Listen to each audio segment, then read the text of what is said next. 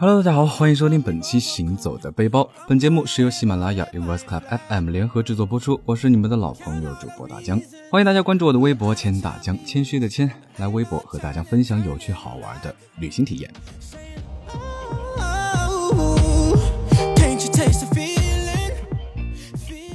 嗯，大江这两天呢是眼睛肿的不行啊，早上起来照照镜子都怀疑，嗯，是不是梦里面出去打了一架。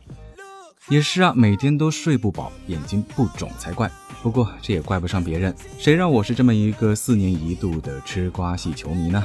世界杯啊也已经进入了尾声，法国还是克罗地亚，你们 pick 哪一个呢？有没有跟大江一样 pick 格子军团克罗地亚的呢？嗯，举起你们的小手，让大江看到你们。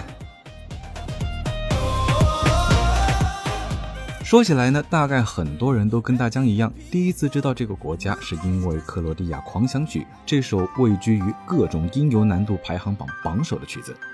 但是呢，真正了解或者是想要了解这个国家，还是多亏了世界杯。克罗地亚位于欧洲东南部，处于地中海及巴尔干半岛潘诺尼亚平原的交界处，被称为是地中海的明珠。在《孤独星球》里，他被评价为：如果你的地中海之梦是温暖的天气和古城墙下蓝宝石般的海水，那么克罗地亚呢，就是让你梦想成真的地方。现在呢，就一起跟随大江，沿着亚得里亚海，从首都萨格勒布开始我们的梦想之旅。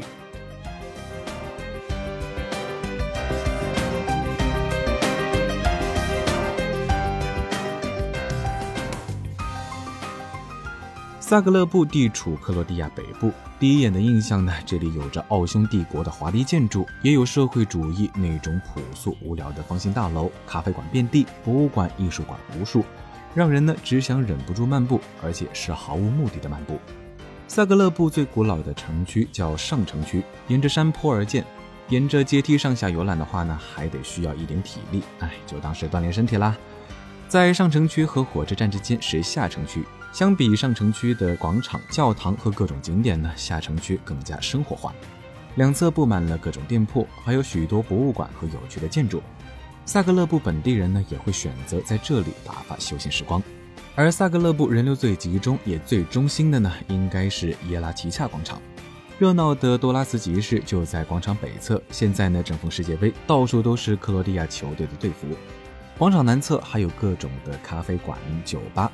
到了总决赛之夜呢，大概全部都会被球迷占领吧，一起为绿茵场上的战士们呐喊欢呼。这个国家对于足球这项运动呢，可谓是爱之深恨之切。一六年，克罗地亚在爆出足协腐败的时候，甚至还在街头飘起过“让他们全输了吧”的横幅。可爱而正直，说的大概就是克罗地亚的球迷们了吧？不妨你可以去广场上的足球博物馆。里面收藏着克罗地亚国家队的历史，你还可以看到博班、博克西奇、苏克等著名球星的球衣，以及克罗地亚队历届大赛的战绩和球衣。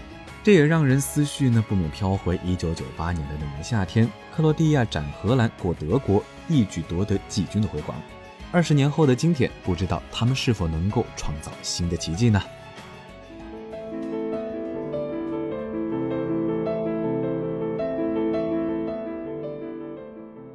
在之后呢，穿过广场右转，有一座华丽的新哥特风格教堂，便是圣母玛利亚升天大教堂。教堂两边林立的17世纪建筑和这座教堂占据了广场的大部分空间。继续上坡行走呢，两边都是卖旅游纪念品的店铺和一些地道的餐馆，你可以买几张明信片寄给你远方挂念的人。一般来说呢，小店里都有邮票售卖，而且顺便还能帮你寄出去。万一没有的话呢，或许你还可以拿去宾馆问问。大江在外面玩的时候呢，除了明信片是必打卡的项目之外，还喜欢收集各种各样的冰箱贴和马克杯。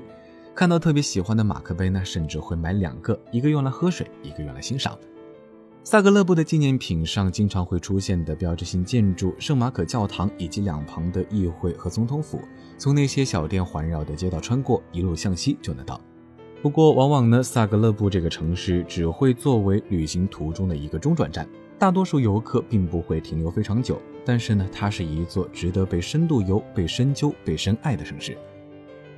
从萨格勒布南下，路上会经过世界文化遗产普利特维采湖群国家公园，那大家一定要记得呢，带一件厚一些的外套。从开着二十二度的空调的车上下来，猝不及防就是个位数温度的寒意。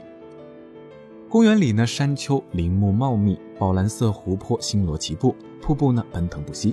在这个基本被森林完全覆盖的国家公园里，小瀑布和叠层瀑布连接了十六个湖泊，所以呢，这个公园也被俗称为十六湖。被苔藓植物覆盖的石灰岩呢，将湖泊隔开。但是只要踏上木板小路，你就能进入这个奇妙的水世界。探头往下看去，湖水在阳光的照映下呢，呈现的是蓝色。湖中有很多鱼，湖水呢清澈见底，这让大江想起来以前学过的一篇课文《小石潭记》。嗯，怎么背的来着呢？啊，嗯，潭中鱼可百许头，皆入空游无所依。哎，没错，就是这种感觉。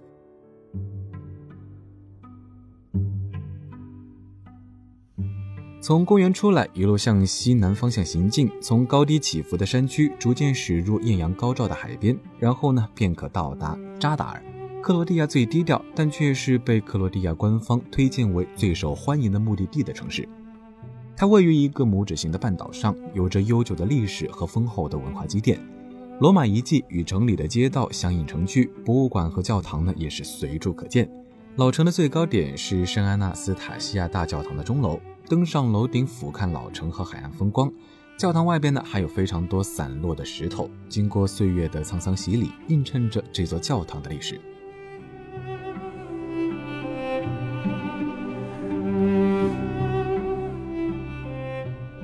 这座老城呢称不上是风景如画，看不到如织的游人，没有喧闹的酒馆，但是古老的废墟和布斯堡王朝留下的优雅建筑。临海的位置和不太美观的高楼，让扎达尔看起来非常的独特。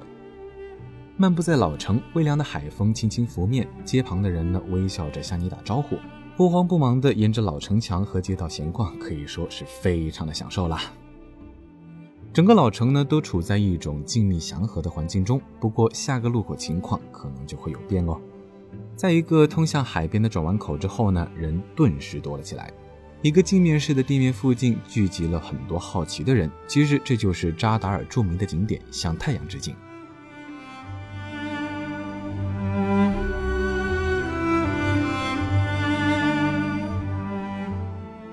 这个圆形的纪念碑呢，是本地建筑师 Nikola b a s k 的杰作。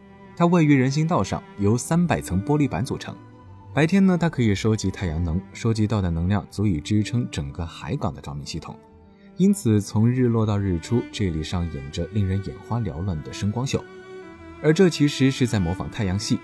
白天这里是个大镜面，孩子们好奇地研究地面上自己的倒影，情人们呢利用倒影做着各种亲密的动作。此刻，悠扬而不规律的音乐声会从远处传来，这不是哪位音乐家在演奏，而是海风的声音。海之风情这个独特而惊奇的建筑和向太阳致敬，出自同一个艺术家贝斯克。它坐落在多孔的石头台阶上，而台阶一路向下通向海边，有一排管子和汽笛。每当海风吹过呢，就会发出深沉的叹息声，颇有催眠的效果。如果是船只或者是渡轮经过呢，悦耳的叹息声就会变大。在日落之后，伴随着向太阳致敬的光电效果，就好像一场浑然天成的声光秀。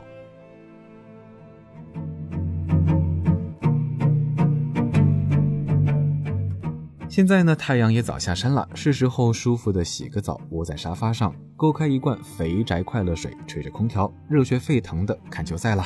你准备好了吗？我是大江，欢迎大家关注我的微博“千大江”，谦虚的谦，来微博和大江分享有趣好玩的旅行体验。